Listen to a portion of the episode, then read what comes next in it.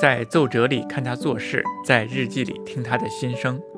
听众朋友你好，欢迎收听《奏折日记里的曾国藩》。本节目由喜马拉雅独家播出。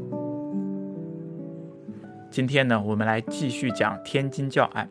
天津教案呢，是我们中国近代史上的一件大事，曾国藩在其中的参与度啊非常高，对他的影响也非常大，所以我们分了几期的内容来讲。今天呢，我们来继续讲它。在讲之前呢，我先给大家念一副反洋教揭帖。这个揭帖呢，最能反映当时中国人的一种心态或者是思想，读起来呢也朗朗上口，非常有意思。是这么说的。牧师只顾兼淫乐，过气比奇把名托。有病不请外人医，牧师来把针灸师。妇女也要脱衣裤，赤身露体全不顾。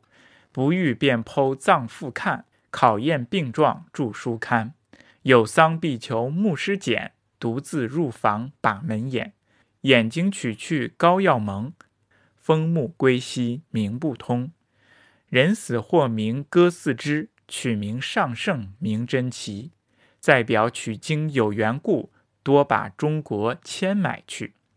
人眼配入药来熏，百金可煎银八斤。熏成造出洋钱用，用入中国假珍重。余下九十二金签，仍可卖还原价钱。西夷眼睛难入药，匹国死经不自割。唯取生精配草药，精水胎丸共和道。幽能摄间生人魂，名叫神和其忍言。这是一段反洋教揭帖里的节选，它节选于一本史料文集，叫做《反洋教书文揭帖选》。那么其中里边呢，多次提到了生精，这个精呢是眼睛的精，生精呢就是指人的眼睛。那么什么是揭帖呢？揭帖呢，就是指我们古代民众在街头市面上散发的有文字的传单，有印刷的，也有手抄的。因为是给底层民众看，一般上面的文字都是顺口溜或者打油诗，读起来朗朗上口，浅显易懂，也易于传播。那么每当民间有自发运动的时候呢，都会出现这种揭体的流传。比如说，我们都家大家都熟悉的那句话。苍天已死，黄天当立。岁在甲子，天下大吉。这是汉代末年的，它可能当时不是印刷在纸上的文字品，它是口口相传，但是类似都是这样的。那上面的这幅揭帖呢，就是同治年间反对天主教的一些宣传品，其中一部分重要的内容就是民众认为天主教呢抛心挖眼。这幅揭帖就认为天主教挖眼之后呢，那这幅揭帖呢就提到了天主教挖眼的一个原因。那挖眼之后呢？这些教徒们呢，会把眼睛和这个铅铅笔的铅一起来熏煎熬，一百斤铅呢，可以炼制出八银八斤银子。所以说，外国人为什么要挖中国人的眼睛呢？是用来制造银子。这些外国人呢，用这些银子来铸造出洋钱，所以他在我们中国呢，就是来获利。除了炼银之外，那这些人眼呢，还可以配草药。和小孩的胎盘一起炼制呢，就可以制作出美容产品，敷在脸上呢，可以永葆青春。这种说法呢，不不仅是在一地流传，而是在中国大范围的流传。比如说，在江南、淮河流域、山东、直隶、河北，还有天津这些地方，在某种程度上呢，造成了很大的恐慌。所以，天津教案之前呢，这个天津地区呢，也流传着这样大量的揭帖。这其实也是教案爆发的一个原因。那我们看这种谣言和恐慌呢，看来是长久围绕在我们中国人身边的一个一个东西。谣言造成恐慌，那么恐慌也会让人干一些愚蠢的事情。这在历史上多次发生，那么甚至在现在社会呢，仍然不断上演。那么当时的这个留言或者这个揭帖上所写的天主教堂拐卖人口、抛心挖眼，是不是真的呢？那么它跟天主教案到底有什么样的联系呢？我们这一集呢就来讲这个内容。我们上一期说啊，天津的民众和外国人这个双方呢都是气势汹汹，各不相让。曾国藩处理教案的方针就是坚持一个字儿和。他在五月二十九号的奏折里呢就写过这样一句话：叫做立意不欲一之开信，准情着理持平教案。那可是怎么和呢？我们看当时的情景，双方都是气势汹汹。天津民众这边民心高涨，他就像一头发怒的公牛一样，口鼻当中喷吐着怒气，一只蹄子不断的在地上刨，扬起滚滚烟尘，随时要把洋人驱逐出境。而另一方呢，洋人们呢，他也像从欧洲中世纪飞来的一条恶龙一样，正在天津的海面上盘旋，张牙舞爪，随时准备口吐烈火，把天津呢化为焦土。我们看曾国藩呢，这个时候呢，他就像一个裁判员一样，手拿着两根拴捆着两只巨大猛兽的细绳，稍微一一个动作不注意，那么细绳就有可能断裂，引起两只猛兽的撕咬啊，最终酿成巨祸。一方是天津民众，一方是外国列强，一个是为了民族大义，一个是为了国家利益。那曾国藩以一个老病之躯。孱弱之力该如何牵住这两只发怒的猛兽呢？民族大义和国家利益又该如何处理呢？这个曾国藩呢苦想几日，他觉得呢不应该从民族大义或者是国家利益先入手。虽然这个事件牵扯着这两方利益，但是我们不能够从这么大的高度去入手。如果从大的方向去入手，那么双方就会各从民族利益和国家利益争持不下，无异于火上浇油。那么他无论如何是拉扯不住这两头巨大无比的猛兽的。那所以怎么办呢？曾国藩想啊，他自己是来办案件的，所以就应该从这件小事出发，从案件本身出发，先不管国家利益和民族大义，我们先调查案件，看看案件背后的真相是什么，找到是非曲直。这样呢，就把两头猛兽的关注点拉回到案件的本身，先压压双方的火再说。所以说呢，曾国藩呢就给朝廷呢写了一个折子，这个折子呢就阐明了自己的思路。他觉得案件的关键之处是要找到人贩子武兰珍是不是受王三儿指使，那这个王三儿是不是又和教堂有关系？那传言的教堂迷拐儿童是不是真的？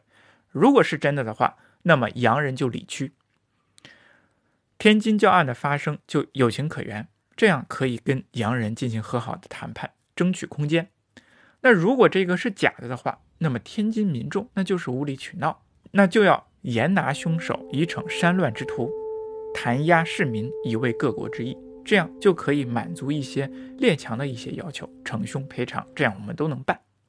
但是总的来说呢，曾国藩还是在和的基础上来处理这件案件。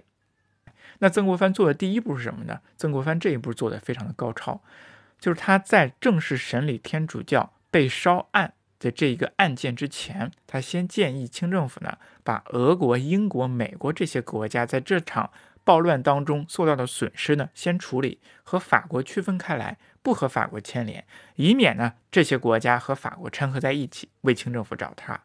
哎，清政府呢也觉得他这种处理方法很好，于是乎就先把俄国、法国、美国这些人死伤的该赔的钱都赔掉了，然后专心处理法国这个案件。然后呢，曾国藩就开始着手调查教案，来验证这些传闻是不是真的。曾国藩六月初十一到天津，就有不少的民众呢拦轿，他就趁机开始对谣言进行调查。问这些人是否真的看到了外国人抛心挖眼？教堂里是不是真的有这些挖下来的眼睛和心脏呢？哎，他就慢慢的对这些谣言进行考证，寻找各种线索。接着呢，他就开始审理人犯武兰珍、王三儿这些人犯们，拿出来再重新审一遍，希望从他们的口当中呢找到一些蛛丝马迹。那与此同时呢，他也不断的接见外国人。英国人、美国人、法国人这些人呢，都不断的见，从他们口中也聊出案发现场的一些真实情况。经过十天左右的调查、审问，还有比证对词，曾国藩心中呢，慢慢的对这个谣言呢，已经有了一些判断。于是到了六月二十三号这一天，他给朝廷呢写了一封奏折，这个封奏折的名字叫《查明天津教案大概情形者》。哎，这个奏折非常重要，是他在天津办案期间针对天津状况一个重要的描写。那么在这幅奏折当中呢，他搜集三方的证据来源，来对这个谣言呢进行了一些验证。哪三方证据来源呢？第一是重新对这些抓捕入狱的人贩子武兰珍、王三儿进行审问，看他们是否有受教堂指使。那么几天问下来，发现非常的麻烦。他们一会儿说教堂指使他们，一会儿又说和教堂没有关系。这个供词呢前后矛盾，根本就审不出来确凿的证据，根本就没有办法判断武兰珍、王三儿这些人跟教堂有任何直接的关系。所以说，他就在奏折原文当中说，王三儿虽然经供认受药于武兰珍，然上时供时番。这个时供时番就是一会儿承认，一会儿不承认，前后矛盾。又其即在天津与武兰珍原供在宁津者不符，亦无教堂主使之确凿证据。也就是说，这些犯人之间的供词彼此之间前后矛盾，根本就对不上，谁说的是真的是假的，无从考证。所以说，他从人贩子这里是找不到与天主教切实相关的证据的。那么第二点呢，他就审问天主教的仁祠堂里边的人。那不是说天主教的人都是用迷药、人贩子拐卖进来的吗？哎，曾国藩就发现仁慈堂当中呢还有不少的人，男男女女、老老少少加起来一共有一百五十多人。那好办，就问他们就行了，是不是被人贩子拐进来的？一百五十个人，他一一问过，发现呢，这些人都是入教很久了，都是自愿来的，或者是家里的父母送来的，根本不是拐卖来的。教堂里呢，也从来没有发生过抛心挖眼、制作药物这些事儿。仁祠堂的教徒可以直接作证，教堂没有抛心挖眼、迷拐人这些事儿。哎，人家那方面有了证，人证说没有，这是第二点。那第三点呢？曾国藩呢又问这些天津的士绅民众，他们说天主教有这种抛心挖眼的切实证据。那好嘛，那你们把这种拿出来。因为司法上呢，就包括在现在司法上呢，都有一点叫做谁主张谁举证，什么意思呢？就是谁主张一些什么观点，谁就拿出证据。也就是说，天津市镇民众说天主教有抛心挖心眼的这种这种事儿，那好，那你就拿出证据吧。你拿不出来，就不能说他有。哎，这些人呢，都说，还真的是拿不出来切实的证据。那然后曾国藩呢又翻了翻这个衙门官府里边这些案宗呢，发现这些期间呢，这个天津市虽然说的热闹，但是官府当中却没有发现因儿童拐卖而告官的案底。那所以说天津到底有没有发发生儿童拐卖这件事儿呢，都没有办法确定，没有证据。曾国藩就说这三方面的证据源都找不到切实的证据来证明天主教徒有。拐卖儿童、抛心挖眼这些行为，然后紧接着呢，曾国藩又从人情和逻辑上进行了两点推演。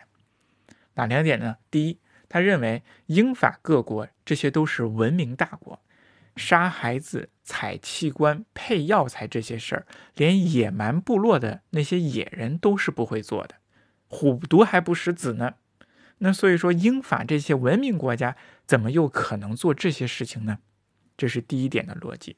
第二点呢，他说天主教的本意呢是劝人向善的，还会专门设立一些育婴堂、孤儿院这些机构来救济穷人，每年花大量的经费来照顾这些孤儿或者是老人。那怎么又可能干这种伤天害理的事情呢？所以说，经过这两方面的论证，第一个找不到切实的证据源，第二个。正常的人情逻辑都没有办法证明天主教是要拐卖儿童、抛心挖眼的，所以说曾国藩认为这一条呢不成立。那但是话又说回来了，既然没有证据证明天主教干了伤天害理的事情，那么为什么会有这些谣言呢？那有一个美剧说的好啊，其实天下没有谣言，只是夸大的说法。那谣言到底是不是空穴来风呢？中国长近代长期以来都有类似这样的谣言，说洋教堂迷拐人民、迷人心窍、抛心挖眼去制作药材。那么这些谣言到底是怎么来的呢？其实曾国藩呢也在奏折当中做了一个分析。那他是怎么说的呢？我们下一期再细讲。谢谢您的收听。